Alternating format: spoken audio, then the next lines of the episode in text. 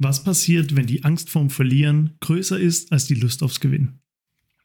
Latte Macchiato Research.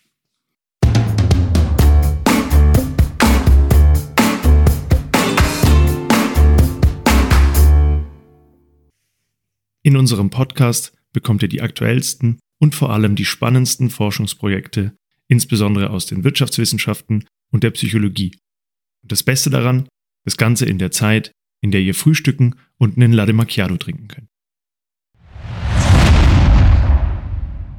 3, Zwei. 1. Go! Prost! Prost, Christian. Ah, heute nehmen wir ein schönes Gläschen äh, Rosé am Start und äh, hoffen, dass das die Stimmung lockert, aber nicht die Zunge vom Felix. Nicht, dass wir 50 Minuten jetzt an einer Folge rummachen. Überhaupt vorab. Ähm, Besonderheit dieses Mal, der Felix kommt zweimal hintereinander, weil er unbedingt nochmal machen wollte, weil er anscheinend einfach im Prinzip das gleiche Paper nochmal dabei hat wie vom letzten Mal. Äh, nee, ich hoffe, so schlimm wird's nicht. Aber Felix, sag mal, über was du redest heute. Es ist schon sehr ähnlich wie, wie das Paper letzte Wenigstens Mal. Aber, es ähm, aber ähm, der geneigte Hörer hat es vielleicht sogar schon im Hinterkopf. Ich habe nämlich beim letzten, in der letzten Folge das schon ge- angeteasert, habe gesagt, da gab es noch so ein anderes, habe ich mir rein angeschaut und so weiter. Ich habe sogar vergessen. Also, ich Du weiß hast es sogar vergessen. Ja, ich weiß nicht mehr, dass du da was angeteasert dann hast. ist Also ja ich glaube, die, die Hörer, äh, ja. Dann ist ja alles auf Null. Apropos, wo du, als du gerade hier diesen Wein ähm, be äh, beschrieben hast und wir hier angestoßen haben, übrigens, äh, Rosé Matthäus, ähm, 2,50 Euro die Flasche, aber die Chris sein Lieblingswein. Ja, ja, das ist gut. Mit Brickeln. Musste ich an die, da gibt es im Social Media so einen Typ, der sitzt immer in so einem alten Herrenzimmer. Der mit den Zigarren und so. Der Dicke. Ja, der sitzt auf so einem Stuhl, wo du das Gefühl hast, der kommt aus diesem Stuhl eigentlich gar nicht mehr raus. Dann hat er so Zigarren und dann beschreibt er die Herrlich. wunderbare, dicke, kein Vorne ein bisschen fester. Eine zarte Note von Der Wahnsinn. geil. Typ. Also wenn du so eine Liebe entwickeln kannst fürs, für Whisky und Zigarren, dann kannst du auch eine Liebe für wissenschaftliche Publikationen entwickeln, wie wir. Ähm, und deswegen geht es jetzt los. Also, letztes Paper war die Frage, was passiert, wenn Coaches, und es waren hauptsächlich männliche Coaches, in ihren Basketballteams aus männlichen und weiblichen Spielern und Spielerinnen in der Halbzeit eine ordentliche und zwar mit negativen Emotionen aufgeladene Rede hält. Was passiert dann? Korrekt. Und wir haben festgestellt, da ist ein Performance-Sprung, die machen, die geben mehr Gas, ähm, bis zu einer Skala, glaube ich, 4,1 von 5. Also ziemlich, du kannst ziemlich viel als Coach negative, ähm, aufgeladene ähm, Emotionen rausballern und es hat immer noch einen positiven Effekt. Ja, aber es gibt irgendeinen Tipping Point, wo es dann nicht mehr ernst genommen wird oder in, in den gegenteiligen Effekt umschlägt. Genau, und jetzt habe ich dabei ein, ähm, ein, eine, ein Paper, das in die ganz ähnliche Richtung geht, das aber sogar vor dem anderen publiziert wurde. Ist aber ganz spannend, Mhm. komme ich noch dazu. Ist aus dem Journal Management Science, also auch ein Sehr gut, Spitzen, sehr gut. Spitzen ähm, Outlet, wie man sagt, und geschrieben vom Jonah Berger oder Berger ähm, und dem Devin Pope. Beim Devin war ich mir erst nicht sicher, männlich oder weiblich, aber dann habe ich gegoogelt, das ist ein Typ. Ja, Devin ist ein männlicher. Ja, das wusste ich halt nicht. Ja, okay. Und der Jonah ist von der Wharton Business School und der Devin ist Oh. von der Booth School in Chicago. Ah, Booth, okay. Ja. Oder Ich weiß nicht, wie. sp- Ja, so wie du es gesagt Egal. hast. Und- also zwei Top-Unis genau, sind es und auf der jeden Fall Jonah sehr gute Berger habe ich jetzt gesehen, ist mittlerweile, die sind jetzt beide Profs, aber als sie das Paper ist schon ein bisschen älter, wahrscheinlich waren sie noch PhDs oder am Anfang. Und der ist ein Bestselling-Autor und ich habe mal geguckt, Hm, okay. Im, ähm, bei Amazon hat er drei Bücher. Contagious, Why Things Catch On, hat 7000 Reviews auf Amazon. Also der schreibt, Okay. der hat ordentlich Bücher geschrieben und wahrscheinlich auch einen Haufen Geld damit verdient.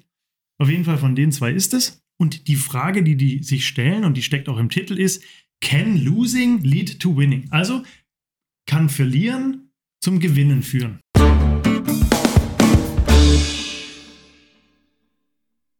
Jetzt erinnere ich mich, dass du es geteasert hast, dass jemand zur Halbzeit zurückliegt, oder? Darum ging es irgendwie die Teams und Mhm. ob die das dann in Motivation ummünzen und ähm, dann besser performen und gewinnen. Genau. Und ich glaube, es ging auch um die, wie weit sie zurückliegen, glaube ich, hast du schon ein bisschen geteasert. Aber ich nehme zu viel weg. Nee, ist schon richtig. Statt Wir machen das auch mal ein bisschen anders heute. Wir nehmen die Ergebnisse einfach vorweg. What? Das Ergebnis Hör auf, dieser immer alle die Regeln zu brechen, du, du Fuchs. Das ist, mein, das ist meine Natur.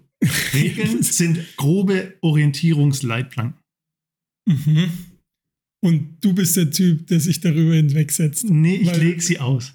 Okay, ja, wie der König, ja. Nein, der König setzt Machtregeln ja. Okay. Und ich lege sie aus. Und du, also was, okay, du machst sie nicht für anderen, aber du hältst dich halt einfach nicht dran. ich halte mich schon von dran. der Gesellschaft. Die, an die wichtigen halte ich mich und an die, die ich für nicht so wichtig halte, die aber beuge das ich. obliegt deiner persönlichen Einschätzung und nicht der von anderen. Sehr Und gut. von der allgemeinen gesellschaftlichen Wahrnehmung. Also Mord und so. das machst du nicht? Nee, oder? das will, ich, okay. das will ich nicht. okay. Aber das ähm, weiterer Mini-Exkurs und dann geht es wirklich ans Eingemachte. Ja.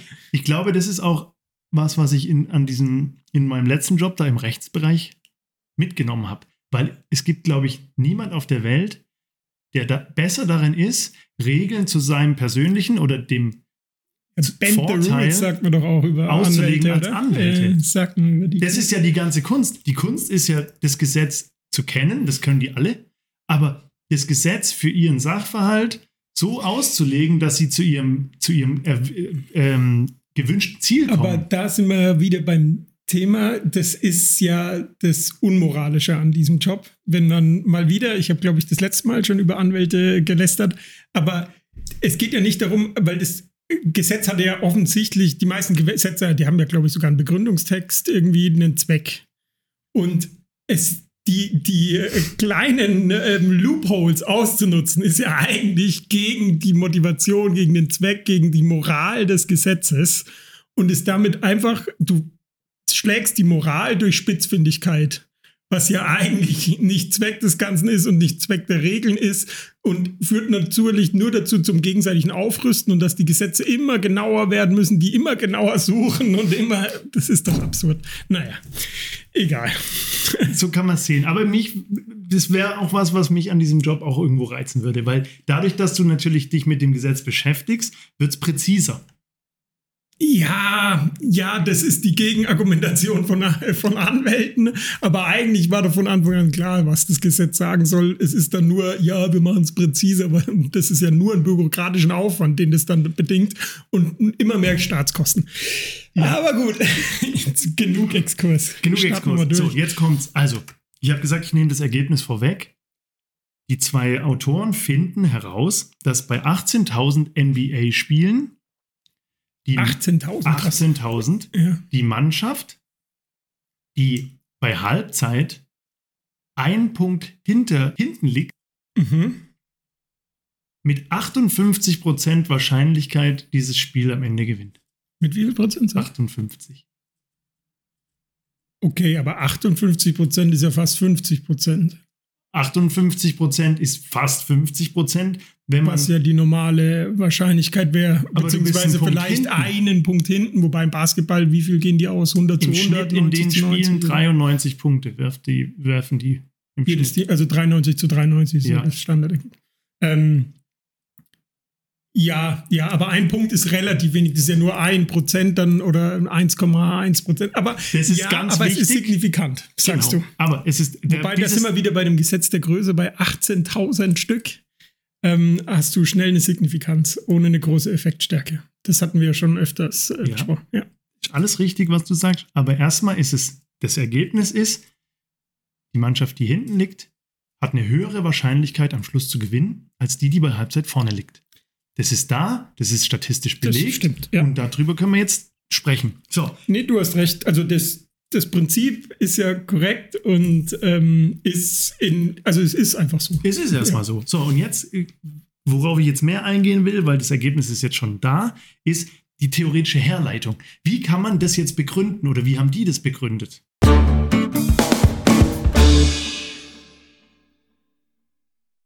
Hättest du es begründet? Ja, gut, also ich glaube schon. Also, das ist ja für mich die logische Erklärung ist, du bist, du liegst ein Prozent, einen Punkt hinten. Das heißt, du glaubst einerseits noch daran, dass du es schaffen kannst. weil wenn du 20 Punkte hinlegst, verlierst du, glaube ich, den Glauben. Mhm. Das ist der erste Facette, so dass du weiter kämpfst. Das zweite ist, du bist ein bisschen sauer, weil du hinten liegst, mit dem Gedanken aber, dass du genauso gut bist. Und das motivierte, würde mich motivieren, dann nochmal das extra Prozent zu geben, was die anderen wiederum, das Gegnerteam, natürlich nicht hat, sondern das, obwohl es nur ein Punkt ist, was ja nicht viel ist, ruht sich auf diesem Pseudo-Vorsprung ähm, erstmal ein bisschen aus und wird diese paar Prozent weniger geben als das äh, andere Team. Das wäre meine Herleitung. Das ist eine sehr gute Herleitung. Viele Punkte davon werden wir wieder aufgreifen. Was mir gefällt daran ist, du hast jetzt quasi die Natur diese, von Forschung äh, beschrieben. Du kannst innerhalb von einer Minute die Idee für ein wissenschaftliches Paper erf erfinden, wie du gerade das gemacht hast. Das ist recht plausibel. Jetzt muss man nur noch Theorie finden, die das untermauert. Was man immer findet übrigens, das, das muss er dazu sagen. Dazu kommen wir gleich. Und dann muss man es aber halt noch schön sauber statistisch ausarbeiten und publiziert bekommen. Das ist das auch, darüber haben wir ja auch schon mal ein bisschen geredet. Das ist das Problem, dass wenn man die Theorie erst aufbaut, dann Daten zu sammeln und das Ganze zu beweisen, ist einfach super schwierig. Deswegen oft, was nicht richtig ist, wird so gemacht, erst die Daten gesammelt, geschaut, was für ein Ergebnis, so wie du es gerade machst im Prinzip. Und dann versucht man, äh, sich die Theorie herzuleiten, was falsches Vorgehen ist, aber was halt leider das bedingt, dass es super schwierig ist, das dann auch alles statistisch perfekt nachzuweisen. Und so ist es ja auch, vielleicht. Wissen wir nicht genau, wie die, die, der, die Abfolge war, aber jetzt komme ich in die Details. Also, die sagen, eigentlich Intuition würde doch sagen, wenn jemand bei der Halbzeit vorne ist, ist die Wahrscheinlichkeit hoch, dass er auch beim Ende vorne ist. Das wäre jetzt aber auch eine, eine, plausible Herleitung. Du bist bei Macht- Halbzeit vorne, macht auch, also ja, bist du auch genau. beim Ende vorne. Ähm, und was eigentlich auch klar ist, und das haben auch schon andere Studien gezeigt, wenn du weit vorne bist, dann ist es auch so. Also wenn du bei der, wenn du ziemlich früh, ziemlich weit vorne bist, dann wirst du am Ende ziemlich sicher gewinnen. Auch schon allein deswegen, weil das andere Team halt total demotiviert ist, wenn das schon nach wenigen Minuten x Punkte hinten ist. Ja. Das Interessante, worum die sich jetzt beschäftigen, womit die sich beschäftigen, ist, wie ist es in diesen kleinen Nuancen? Also wenn das eben knapp um äh, ich bin vorne oder hinten ist, weil das ist aus deren Sicht damals nicht erforscht gewesen. Mhm. Und was sie auch sagen ist, Wettbewerb ist was Perverses. Und das können wir auch nachher noch diskutieren. Die sagen, Wettbewerb hat eine eigene Perversion. In einem Wettbewerb verhalten sich Menschen anders, haben andere Motivationen als ohne Wettbewerb.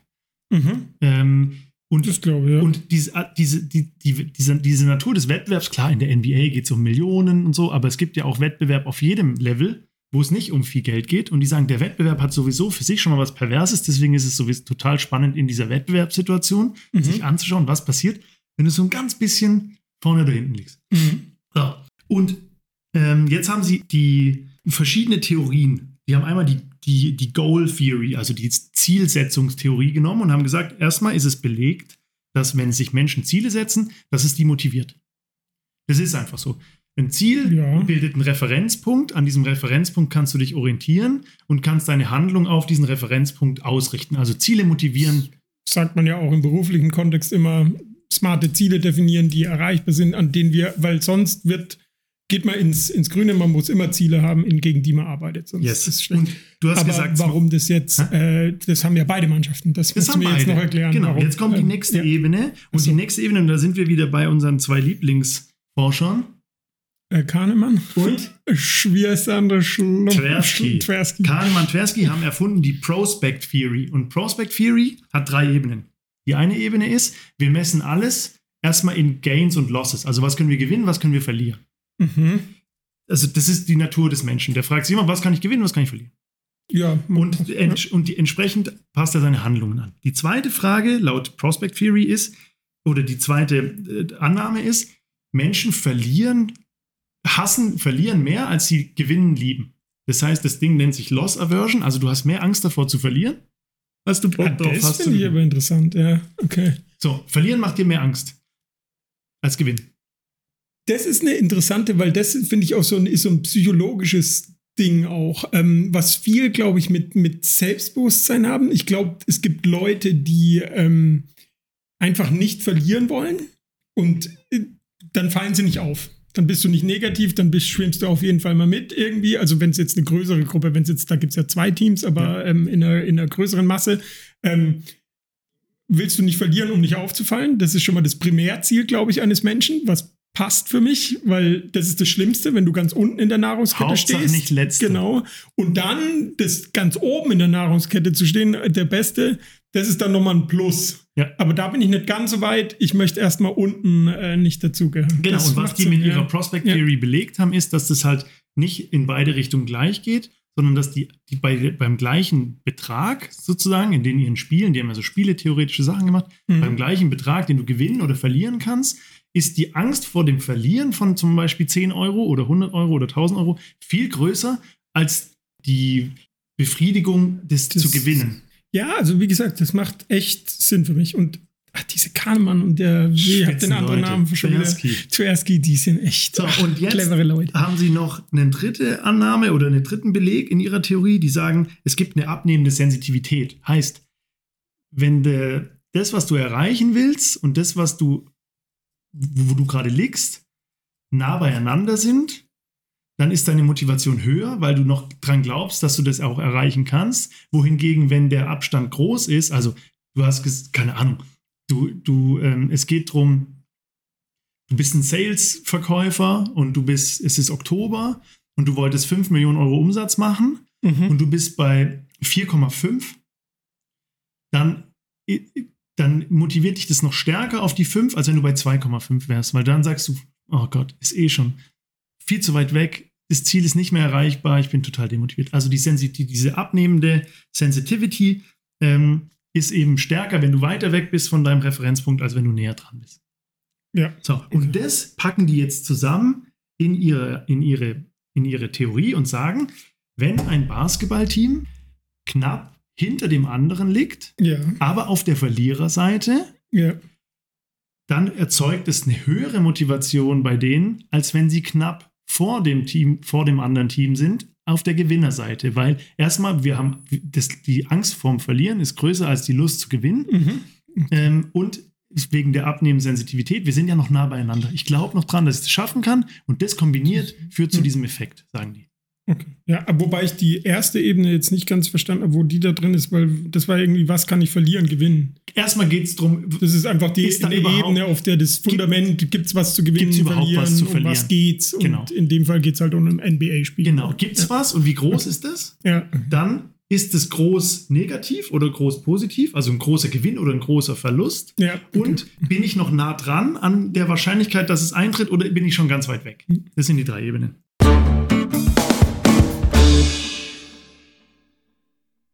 Und jetzt beschreibe ich nochmal die Ergebnisse ein bisschen ausführlicher und dann können wir eigentlich schon in die Diskussion gehen. Jetzt haben sie diese 18.000 NBA-Spiele genommen. Sie haben später auch nochmal 45.000 College-Basketballspiele genommen, um es nochmal zu bestätigen. Mhm. Aber sie haben diese 18.000 NBA-Spiele genommen. Und von der Methodik her, das ist glaube ich auch noch wichtig, haben sie ein sogenanntes Discontinuity Design genommen. Ist eigentlich wurscht, aber die, die Grundannahme hier ist, und die ist echt spannend, die Mhm. sagen, wenn zwei Teams, die beide in der NBA spielen, die beide professionelle Basketballteams sind, Mhm. bei Halbzeit ganz nah beieinander liegen, dann ist der Unterschied nicht aufgrund ihrer Leistung, sondern eher zufällig. Also es Ja, das habe ich ja am Anfang Ja. auch gesagt, dass ähm, dieser eine Punkt äh, beim, beim ähm, Verliererteam ja so ein bisschen auslöst, ey, ich bin nicht schlechter. Es, der eine Punkt ist gar nichts. Wir sind gleich auf, ich kann das, ich bin genauso gut wie die. Und Ja. so. Und das ist auch Teil deren, deren Annahme. Die sagen, es gibt diesen zufälligen Moment, bei dem, wo der Schiri abpfeift. Und bei diesem zufälligen Moment ist gerade das Spiel in die eine oder in die andere Richtung im Basketball gegangen und es ist zufällig die eine Mannschaft einen Punkt vorne. Das ist alles andere bleibt gleich. Die Mannschaften sind gleich gut, die haben den gleichen Trainer, die haben die gleichen Spieler, die haben keiner hat sich jetzt verletzt in der letzten. Alles andere bleibt gleich. Und jetzt sagen sie, deswegen ist es quasi eigentlich ein zufälliges Treatment. Ein ganz zufälliger Sachverhalt. Und jetzt Mhm, gucken sie, wie mhm. dieser zufällige Sachverhalt sich auf die Leistung oder das Ergebnis am Ende auswirkt. Mhm. Super spannend. Es hält nicht zu 100%, weil normalerweise bei diesen Discontinuity Designs oder Difference in Difference ist es eher so, dass man wirklich einen exogenen Schock nimmt. Corona, Mhm. Nukleareinschlag, ähm, Meteoriteneinschlag, äh, keine Ahnung, sowas, Mhm. Tsunami, also wirklich was, was wirklich random ist, Mhm. aber hier sind wir nah dran. Und jetzt ähm, haben sie aber auch noch so ein paar Kontrollvariablen. Sie gucken äh, an, ähm, wie ist das, wie sind die Gewinnwahrscheinlichkeiten über die ganze Saison von der Mannschaft. Das wollte ich gerade eben fragen, weil ein Punkt Unterschied, als du über das geredet hast, über das, ähm, dass die gleich stark ja sind, aber unter Umständen ist das andere schon so motiviert und ist schon am Maximum, weil sie eigentlich ja viel schlechter sind. Aber das wollte ich noch fragen, das hatte ich mir aufgeschrieben sogar, oder habe es nicht genau. aufgeschrieben, aber mir im Kopf notiert, ähm, dass ich das noch fragen wollte, ob sie das kontrolliert haben. Haben sie. Sehr haben gute, sie. sehr gute Und das Research. zweite ist, sie haben Home- und Away-Team, also Heimspiel und ah, Auswärtsspiel ja. Untersucht oder und gelabelt. Ge mhm. Und sie haben auch, damit die Daten halt sauber sind, haben sie immer quasi aus Sicht des Heimteams die Daten analysiert. Also wie hoch ist die Gewinnwahrscheinlichkeit des Heimteams, wenn die einen Punkt hinten sind? Und das ist dann halt genau andersrum als die des Away-Teams. Aber du kannst ja immer nur das eine oder das andere. Mhm. Und jetzt die Details. Wenn das, die Mannschaft vor der Halbzeit sechs Punkte vorne war. Jetzt sechs Punkte statt einem, ja. Genau, wir ja, nähern uns ja, jetzt an. Sechs Punkte vorne. Dann ist die Siegwahrscheinlichkeit 80 Prozent. Wenn also ein Basketballteam in der Halbzeit sechs mhm. Punkte vor dem anderen ist, ist es mit 80 Prozent Wahrscheinlichkeit gewinnen die. Ja. Also wenn die drei Punkte vorne sind, ist die Siegwahrscheinlichkeit immer noch 63 Prozent. Drei Punkte 63. Ja. Okay. Und jetzt kommt diese. Wobei drei Punkte mich auch wundert, weil das ist ja im Basketball, dachte ich, nicht so viel. Aber, ja, aber 63 Prozent. Okay. ja. Und das, zu 47 ist schon ein Riesenunterschied. Ja. Und jetzt kommen wir in diese Zone.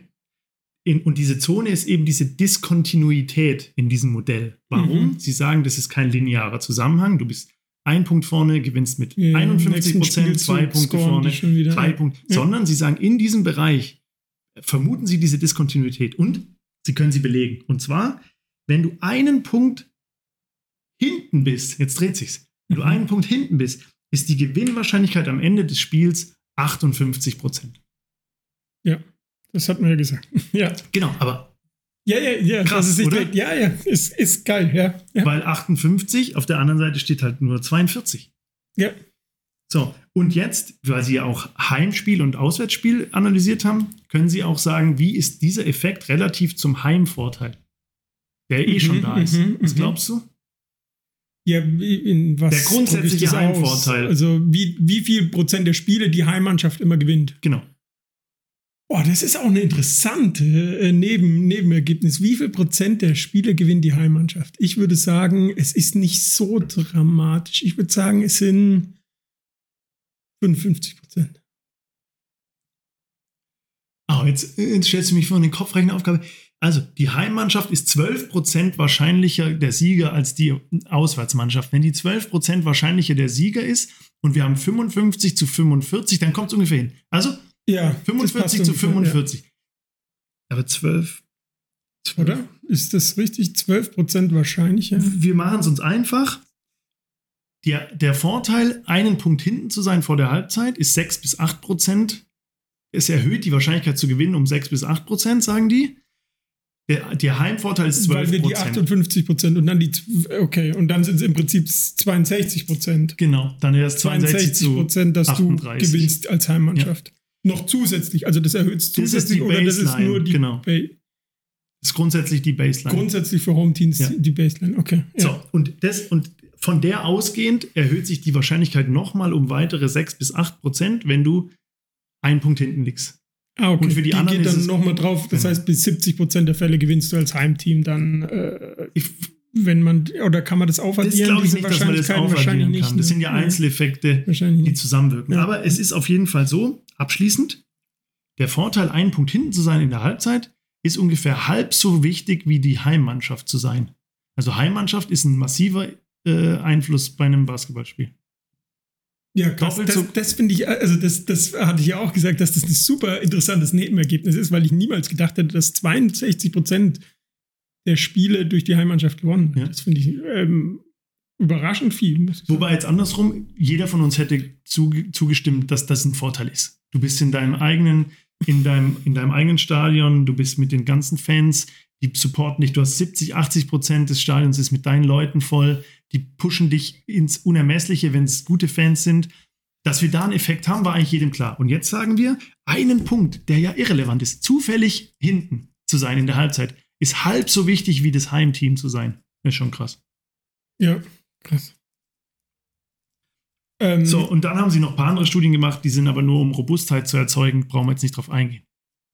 Ja. Was, was, was ähm, lernen wir jetzt daraus?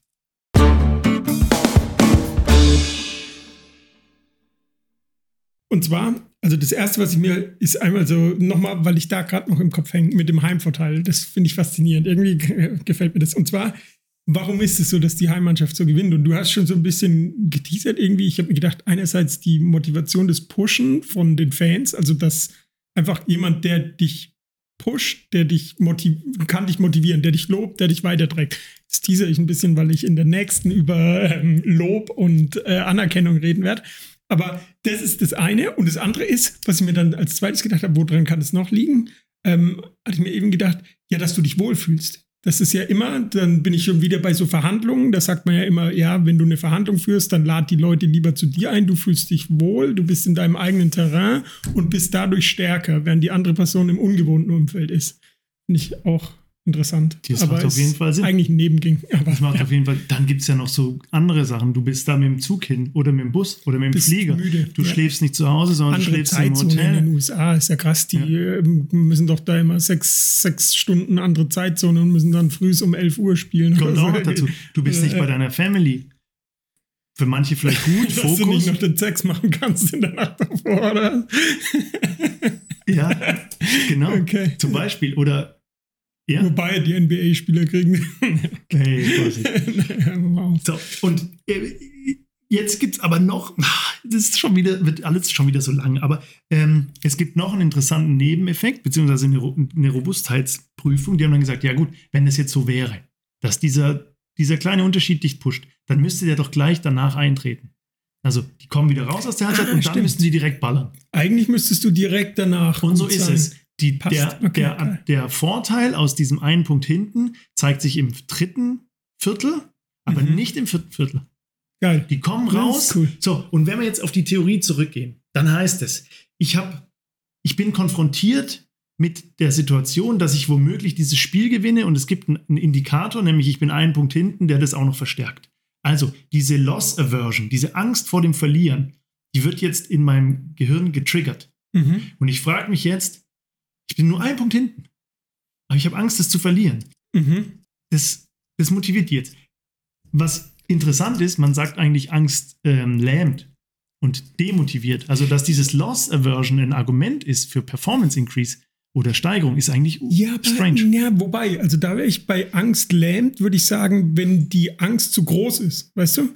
Und das wäre mir ja, wenn wir 6, 10, 12 Punkte hinten liegen. Dann ist diese Angst, ich, ich kann es nicht, ich bin schwach, ich bin schlechter, ich Ja. kann mich nicht wehren. Deswegen bin ich, äh, habe ich Angst, wenn ich, das ist ja dann dieses, okay, wir sind eigentlich gleich gut, dann brauche ich auch keine Angst haben. Ja. Aber was mir noch aufgefallen ist, apropos Robustness-Test, wir hatten ja das letzte Mal, wie du am, an, an Eingangs erwähnt hast, den äh, Trainer, der in der Halbzeit schreit. Ja. Vielleicht hatte der ja nur einen guten Grund zu schreien, weil die hinten waren, hat äh, die Spieler rund gemacht oder die Spielerinnen und die waren dann motiviert und ähm, sind dadurch stärker gewesen. Das ist ein guter Punkt, weil das würde bestätigen, was wir da letztes Mal gefunden haben. Interessanterweise haben diese Autoren hier, um ihre Ergebnisse zu, zu stärken, Mhm. haben sie behauptet, der Coach spielt keine Rolle. Und wie haben die das belegt? Okay. Die haben sich angeschaut, welche Coaches sind schon sehr lange in der NBA, haben dann Ja. Behauptet, dass diese Coaches, die schon lange da sind, die besseren An Halbzeitansprachen halten und haben dann geschaut, ob es einen Unterschied gibt bei Teams mit Coaches, die schon lange in der NBA sind und Teams mit Coaches, die noch erst kurz und Boah, haben da würde gesagt, ich aber widersprechen. ja, ja, ich auch, aber Ja. haben dann gesagt, da gibt es keinen Unterschied, deswegen hat der Coach keinen Einfluss. Also man könnte jetzt auch diese Ergebnisse nach den neuen Erkenntnissen Ja, nochmal. Ja, komplett hinterfragen sehen, und ja. sagen, vielleicht ist es gar nicht die Loss Aversion, dieser Ja. eine Punkt. Vielleicht ist es einfach, dass der Coach einen Grund hat, die Aufmerksamkeit auf dieses genau, Spiel zu lenken, wohin der andere Coach sagt, halten, halten, halten, wir müssen nur den Abstand Mhm. halten, wir sind gut, die sind schlechter als wir und so weiter. Ja, genau, der hat einen legitimen Ansatz zu, zu meckern. Ähm, aber da bei dieser Begründung von denen würde ich ja mal komplett ein Fragezeichen, weil, also mein Gefühl ist, wenn jemand lange einen Job macht, verliert er das Feuer. Der wird nicht emotionale, wilde Ansprachen, oder? Es- Die werden vielleicht rhetorisch feiner sein, aber sie werden, weil das ging ja ums Anschreien so ein bisschen im Ja. anderen Paper und sie werden wahrscheinlich weniger, also kann, würde ich mir vorstellen, jemand, der einen Job seit 20 Jahren macht, hat weniger Emotionen als jemand, der den Job im ersten oder zweiten Jahr macht, der der hat viel mehr Emotionen, der brennt viel mehr, der hat, muss sich beweisen, der wird rumschreien im Gegensatz der bei 20 Jahren, der hatte schon 100 Mal erlebt. Der hat das Garantiert, garantiert. Aber Aber- das hatten die ja gar nicht auf dem Schirm, dass die Emotionalität eine Rolle spielt. Die dachten einfach nur, die Halbzeitansprache per se ist relevant und ein, ein, lang, ein, ein alter Haudegen hat die bessere Halbzeitansprache als ein junger Trainer. Und ich meine, das spiegelt ja so ein bisschen auch das Ameri die amerikanische Idee. Da ist ja schon, ähm, die, die schätzen ja schon so alte, erfahrene äh, Männer im Sport. Wenn du auch beim, beim Super Bowl Gut, ja, diese uralten weißen Coaches immer. mit ja, 160 Kilo, Ja, ja. Der eine, der sieht aus, wie- der aussieht wie ein Walrus. Wie eine der, Robbe oder ein äh, Walross, Wie, ja. ja, wie heißt der nochmal? weiß ich nicht, Neil, äh, keine Ahnung, von den Kansas City Chiefs. Kaiser oder so, Chiefs ja. oder so. Ja, Ja. und jetzt, ähm, wir sind schon über Ich wollte 30 gerade Minuten. sagen, hör doch auf. Aber ich, Ich habe noch was. beenden, ja. Ich habe noch was. Alle, das, das ist ja alles, es zirkuliert ja alles um Wettbewerb. Wir haben einen Wettbewerb, die sind in einer Wettbewerbssituation. Nur weil es den Wettbewerb gibt, wissen wir, dass wir einen Punkt hinten sind. Nur weil es den Wettbewerb gibt, gibt es diese Angst zu verlieren, dieses, Mhm. das, dies, diese Begierde zu gewinnen, ist vielleicht kleiner als die Angst zu verlieren. Das ist übrigens was, mit nochmal Mini-Exkurs, wo man dem, dem Klopp lang nachgesagt hat, dass der das schafft, in den Köpfen die Lust aufs Gewinnen größer werden zu lassen als die Angst vorm Verlieren. Das sagt man Kloppen. ne? Okay. Habe ich mal gehört. Okay. Ja. Und, ähm, und das ist eben kontraintuitiv, weil der Mensch eigentlich eben weniger aufs Gewinnen und mehr aufs Angst vorm ja, Verlieren das hatten wir ja vorhin schon diskutiert. Ja. Sorry, ja. Und jetzt kommt die Frage, die ich eigentlich stellen will. Jetzt will doch der DFB Wettbewerbssituationen im Jugendalter eliminieren. St. Pauli wollte das doch, oder? Die haben im Nachwuchszentrum gesagt, sie arbeiten nicht mehr mit Beratern, oder wie meinst du? Nee, Wettbewerb im Sinne von ähm, Spiele zählt, man zählt keine Tore mehr, es gibt keine Ligen, Äh, niemand steigt auf, niemand steigt ab. Bei der E-Jugend, F-Jugend oder so. Keine Ahnung, irgend sowas war eine Diskussion. Ist das jetzt was Gutes? Weil lernt man dann unabhängig von einem Wettbewerbssituation seine Leistung abzurufen? Oder ist das was Schlechtes, weil man sich gar nicht auf die Realität des Lebens und die harte Realität des Lebens vorbereitet? Ist eine super interessante Diskussion, auch weil ich, woran ich da direkt denken muss, Waldorfschulen. Da gibt es ja keine Noten. Mhm. Ist das motivierend oder nicht? Das wäre ein interessantes, könnte man mal suchen. So die, So der. Effekt von Wobei die haben ja dann so eine Abschlussprüfung, wo sie dann ja auch durch Als. Abi müssen sie Ja. auch machen, glaube ich. Aber ähm, ja, aber vielleicht sind sie besser im Abi, weil sie eben motiviert wurden. Das könnte man gut untersuchen. Also, das war doch ein Spitzenpaper, oder? Ja, war geil, war eine geile Diskussion. Ich hoffe, es war, man konnte folgen, weil so ein bisschen viel, also viel immer wieder diskutiert, aber geile Diskussion auf jeden Fall. Geiles Paper, vielen Dank. Ciao.